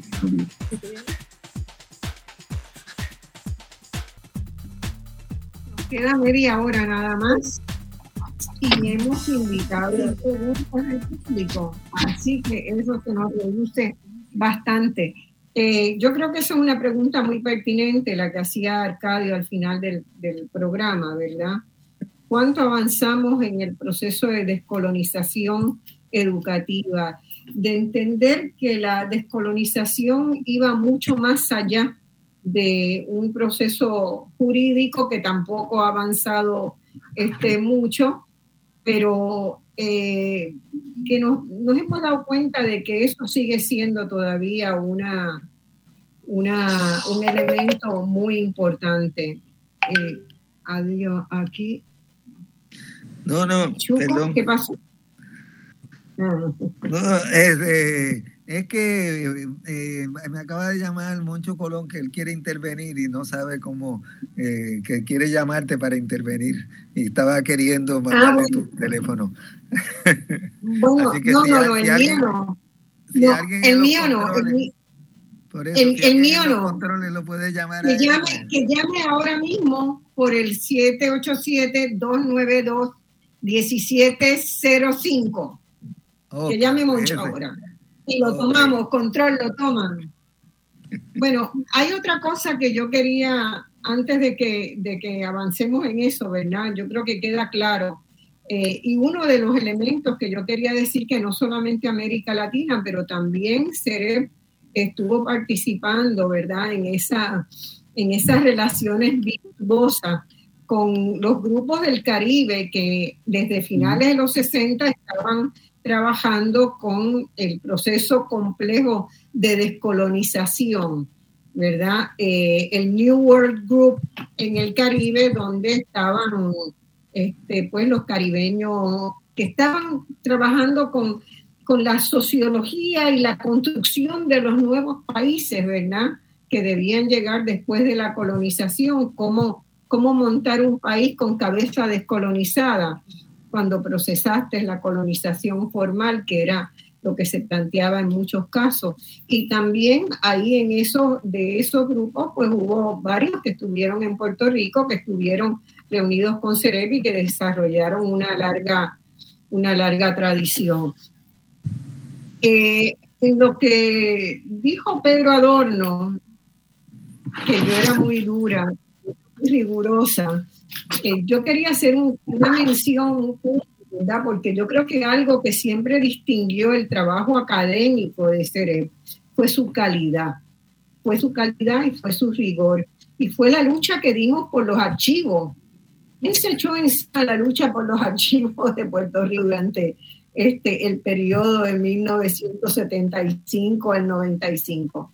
Bueno, Cerep fue abriendo espacios ahí trajimos, este, invitamos eh, archiveros de otras partes de América Latina, la directora del Archivo de México, ¿verdad? Que viniera a Puerto Rico, ayudamos a los archivos parroquiales, o sea, hubo una lucha muy fuerte y hubo una lucha muy fuerte que ha pasado desapercibida por la creación del Instituto de Estadística a partir de un proyecto de estadísticas históricas de CEREP llegamos a la conclusión de que en Puerto Rico no habría posibilidad de generar investigación a futuro si Puerto Rico no tenía un instituto de estadística. Y ese memorial eh, a la gobernadora de Puerto Rico en ese momento, a Sila María Calderón, para la, bueno, lo hicimos con los gobernadores anteriores y ninguno dio, dio paso a la idea, ¿no? De que Puerto Rico debía tener un instituto de estadística que había que eh, establecer el máximo rigor y la comparabilidad en los datos estadísticos en todos los ámbitos. Nosotros trabajamos mucho con los de educación, fue el primero que elaboramos como modelo de las estadísticas que se iban a recoger, un proyecto que dirigió Les Roy, donde estuvo Nilsa Medina también, y donde hubo un equipo, trajimos gente de Estados Unidos que había trabajado en en archivos locales en Estados Unidos, en archivos, perdón, en, centros estadísticos de Estados Unidos. Y eventualmente Puerto Rico logró tener un, un este, sistema estadístico que hoy está en riesgo. ¿Por qué? Porque lo quieren poner debajo de, la, de una unidad gubernamental donde no hay la autonomía intelectual, que era la que recabábamos, autonomía intelectual y presupuesto asegurado para que eh, el, Instituto de Estadísticas este, sobreviviera. Así que son áreas donde, donde la gente no asocia mucho a hacer, pero que era parte del trabajo que se hacía y de los proyectos que estuvimos haciendo. otra, el otro punto que quería traer es que hoy en Puerto Rico hay un, un este, debate que yo he designado en algunos escritos como cavernícola sobre el tema de perspectiva de género. Y en 1980, en CEREP, se realizó el primer seminario de formación de investigadoras con perspectiva de género de toda la estaba por mencionarlo. Este, ese seminario de cinco semanas intensivo residencial se realizó en Puerto Rico y generó toda la camada de investigadoras, las primeras investigadoras con perspectiva de género de Centroamérica y Caribe se generaron de ese seminario, ¿verdad? Ya usando el concepto de perspectiva de género en 1980, o sea, hace 40 años. Y el, debate nos retrotrae, ¿verdad? Antes de, de eso. Bueno, no sé si Moncho Colón pudo entrar, si está en, en línea, que lo pasen. Hola, control. ¿No? Bueno, si no están, sigamos hablando. Arcadio tenía algo más que decir. No, bueno, gracias por que me pueden interrumpir en cualquier momento si entra alguna llamada. Eh, hablando de los archivos eh, y de la educación todavía, que para mí son temas centrales, eh, uno de los grandes logros, yo creo, del Centro de Estudios Puertorriqueños de Nueva York es la creación de un archivo extraordinario que sigue creciendo. Eh, todo lo que sé de los amigos en Puerto Rico hablan con mucha preocupación de la, de la condición del Archivo Histórico Nacional, de la situación de otros archivos y sobre todo después de los brutales cortes presupuestarios. Mira, que llames allí, dicen. Eh, no lo coge. yo, ah, yo, ya, yo le paso el teléfono Moncho, no te preocupes. Espérate, ahí dice, ahí dice Marcia que te va a pasar el teléfono. Ok, está pendiente. Eh, perdón, yo, creo, yo creo que yo creo que, que, el tema de los archivos revela mucho de la crisis actual puertorriqueña y también de la necesidad de, prestar más atención y es una, es una responsabilidad política también para los archivos. Eh, Marcia eh, eh, hablaba y, y, Quintero también de la latinoamericanización. A mí, me, por ejemplo, me, me conmovió y me parece admirable, para poner un ejemplo, lo que vi en la Argentina cuando se estuvo constituyendo y ahora ha crecido muchísimo el Centro de Investigación de la Izquierda, el CEDINCI, ¿no? que han logrado objetivos extraordinarios de todas las organizaciones anarquistas, eh, socialistas, eh, sindicalistas eh, y de todos los grupos de izquierda, hasta un diccionario tienen ahora, y online, en línea, hay muchísima información del CEDINCI y su maravillosa publicación de las políticas de la memoria. Yo veo eso con, con gran admiración y me parece que nosotros todavía eh, tendremos mucho que aprender eh, y mucho que hacer en esa dirección pedagógica por una parte y por otra parte de constitución de archivos, incluyendo los, los archivos de las artes, que algunos de los museos puertorriqueños hay que reconocer están haciendo una labor extraordinaria. Eh, y, ahí quería referirme no solamente al, al imperio que nos domina hoy, sino al viejo imperio, porque buena parte de nuestros archivos siguen en España, por supuesto, y ahora hay Pero ahí está la historia puertorriqueña todavía, eh, no solamente en Sevilla, sino en el Archivo Histórico Nacional y en otros. Eh, lo de los archivos es un tema enorme. Eh, y yo creo que ahora, si me permiten decirlo, eh, ahora que, que, que se, se, ha anunciado la visita del rey de España, que no sé si, no sé si esto cae bajo turismo o publicidad o relaciones públicas, no sé bien. Eh, como yo respeto y sigo todavía venerando la gran tradición de la República Española, prefiero hablar como republicano, ahí republicano español. Pero habría que preguntarle al rey de España si es que entramos en diálogo, ¿por qué no nos habla de la ley de memoria histórica en España o de la ley de memoria democrática? Eh, ya que en realidad hablar sobre la monarquía para nosotros es hablar del siglo XIX, eh, pero no tenemos muy buen recuerdo de esas monarquías católicas españolas. Pero sí hablemos de la ley de memoria histórica y hablemos de la ley de memoria democrática, eh, porque por supuesto que en España tenemos mucho que aprender de la resistencia española y de la resistencia no solamente republicana, sino de todos los activistas, las nuevas generaciones, que han construido nuevos archivos también, que siguen construyéndolo. Eh, a eso eh, me refiero cuando, cuando digo lo que está por delante, lo que todavía tenemos que hacer y lo que otros ya están haciendo. ¿no? Eh, quería dejarlo ahí eh, por ahora porque yo creo que hay varias generaciones están muy activas eh, construyendo nuevos archivos, pero no sé si tenemos acceso a todos esos archivos. Sí, eso es, es una situación, hoy con la tecnología que hay, ¿verdad? habría la posibilidad de hacer un traslado de esos archivos completos, facsímiles idénticos. Este, habría que plantearle a España un proyecto en, ese, en esa dirección. El problema es que si aquí en Puerto Rico, en los gobiernos que hemos tenido, no le dan importancia ni a los archivos ni a las estadísticas, difícilmente lo van a poner como un, como un proyecto prioritario, ¿verdad? No, no tienen capacidad de ver eso. Sí. Eh, yo creo que también hay otro aspecto que eh, hay un libro de, de, Quintero que no, no se mencionó y que es uno de mis predilectos, Vírgenes, Magos y Escapularios. Yo creo que es un libro precioso que también debía ser digitalizado. Yo creo que todo lo que hicimos los miembros de CEREP y los libros, yo por lo menos me gustaría poder digitalizar, que se digitalizara hablando de archivos, todo lo que hemos hecho, para bien, unas cosas mejores, otras no tan buenas, pero en fin, que circulen. Eh, Vírgenes, Magos y Escapulario es un libro bellísimo, importante, que es otra dimensión de los estudios del cerebro, la dimensión de la religiosidad y la espiritualidad.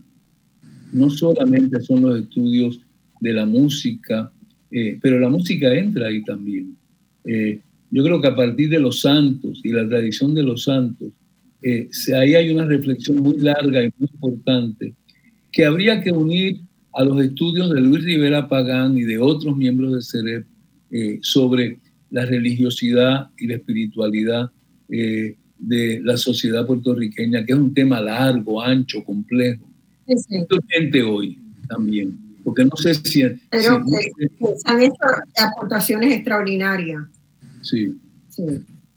Este, bueno, hay mucha gente que está preguntando eh, por las redes por qué Cerep terminó.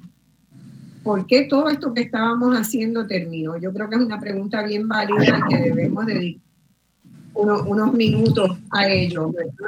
Cuando mencioné en mi introducción del contexto, eh, ver a Tito Mato el trabajo que había hecho para levantar ese, ¿verdad? esa casa de la salsa dentro de la escuela Goico y ver lo que han trabajado, toda esa cantidad de personas que está impulsando ese proyecto de una escuela, es una escuela comunitaria donde pueda haber procesos de formación, actividad cultural y todo eso. Me recordó mucho a Cerem. Me recordó mucho a nuestro desgaste físico, emocional, este, el estrés, la responsabilidad por mantener, ¿verdad? Esta, esta máquina corriendo que, era, que generaba una, una gran disyuntiva, porque mientras más se daba a conocer nuestro trabajo, más reclamos había para que se hiciera. Pero bueno, ¿quién pagaba las conferencias que se daban por cada uno de nosotros? ¿Verdad? Era, todo era sobre la base de trabajo, de trabajo gratuito, porque de alguna manera todavía, desde entonces y todavía, en Puerto Rico el trabajo cultural y el trabajo académico no se valora, no se compensa y se supone que uno pues, debe estar dispuesto siempre a darlo gratuitamente. Así que los problemas económicos de CEREC fueron una razón formidable. Pero hubo un problema mayor que, que nosotros nunca, ¿verdad? Nunca hemos hablado de él que yo quisiera que se tuviera en la conversación. Nuestra, después que salió la otra cara de la historia, que es nuestro gran, nuestra gran publicación, ¿verdad?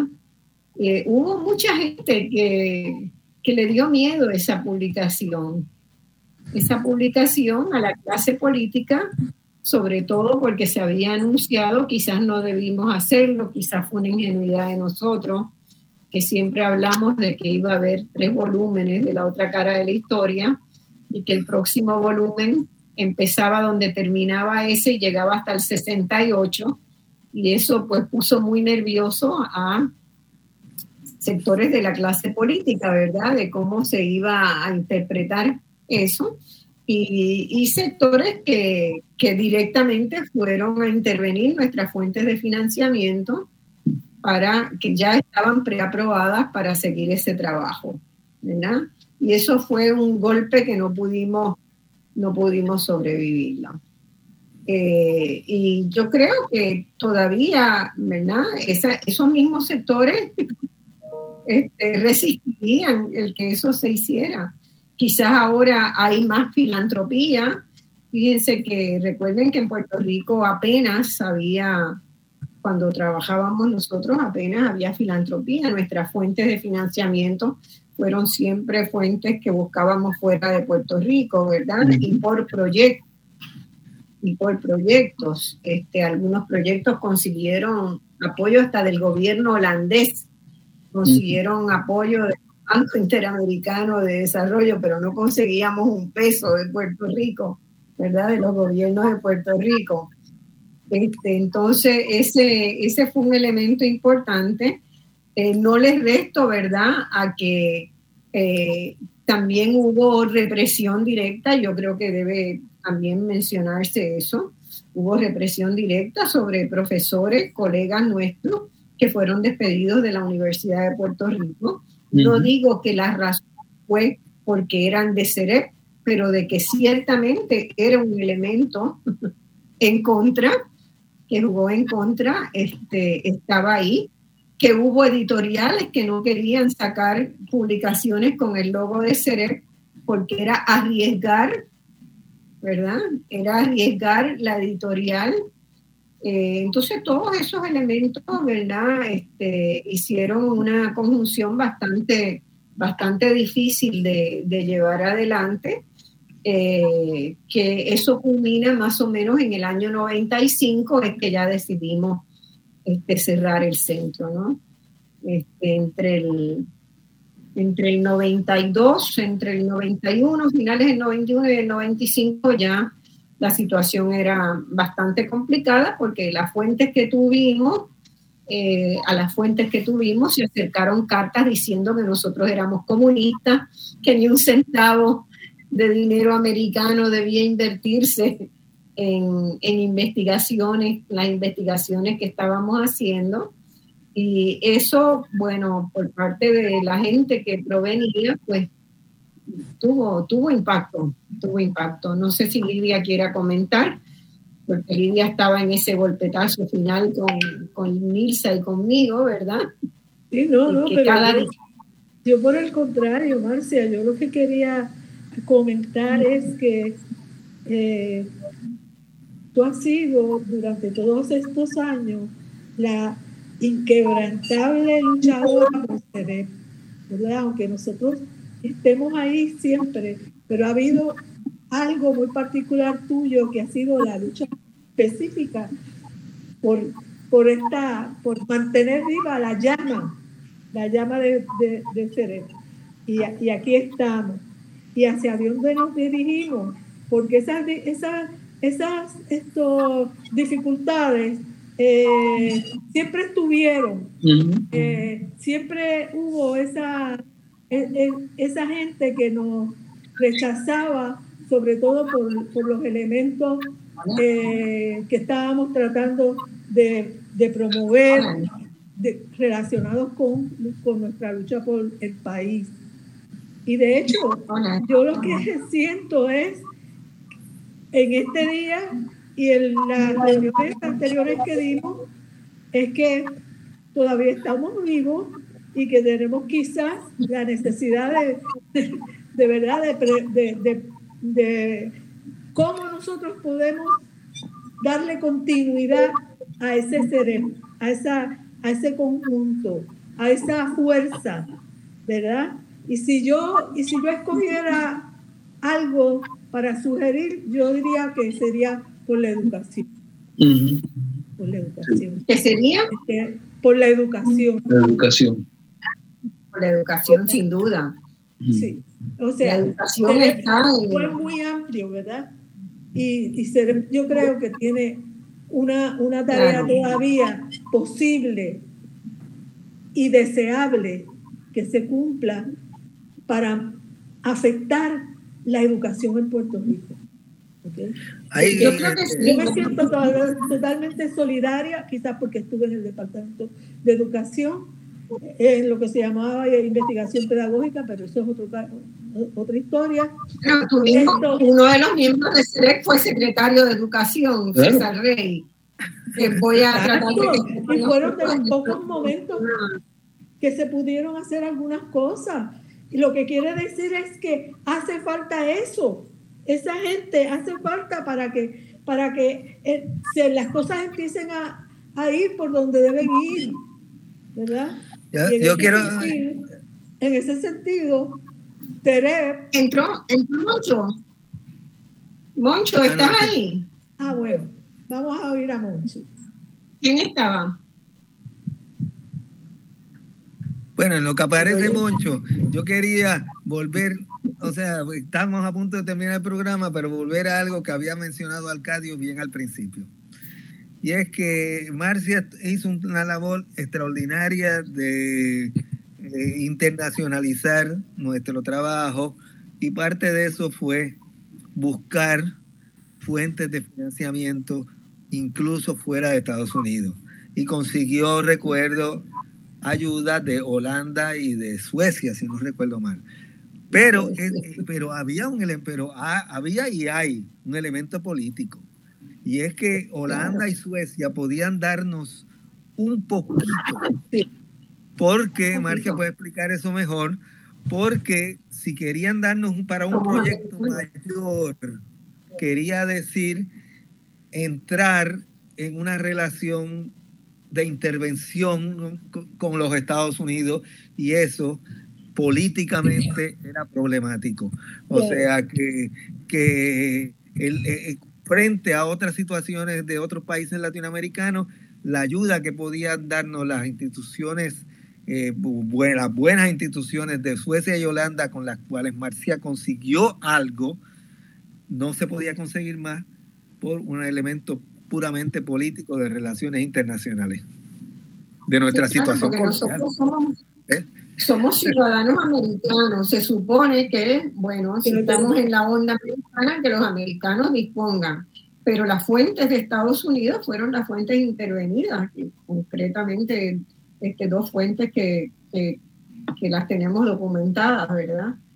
No, no, no, y, y, hay, y, es bien bonito, yo le he contado a otras personas que es bien bonito, que eh, eh, la, la, Fundación Puertorriqueña de las Humanidades, ¿verdad? Que eso ha cambiado mucho y después, no, pero en ese momento de ser eh, dominada por Arturo Morales Carrión, bueno, con nombre y apellido, no, no nos daba a nosotros nada, mientras la Fundación Americana de las humanidades, dirigida entonces por un negro americano extraordinario que se llama y se llama James Early, no, nos apoyaba.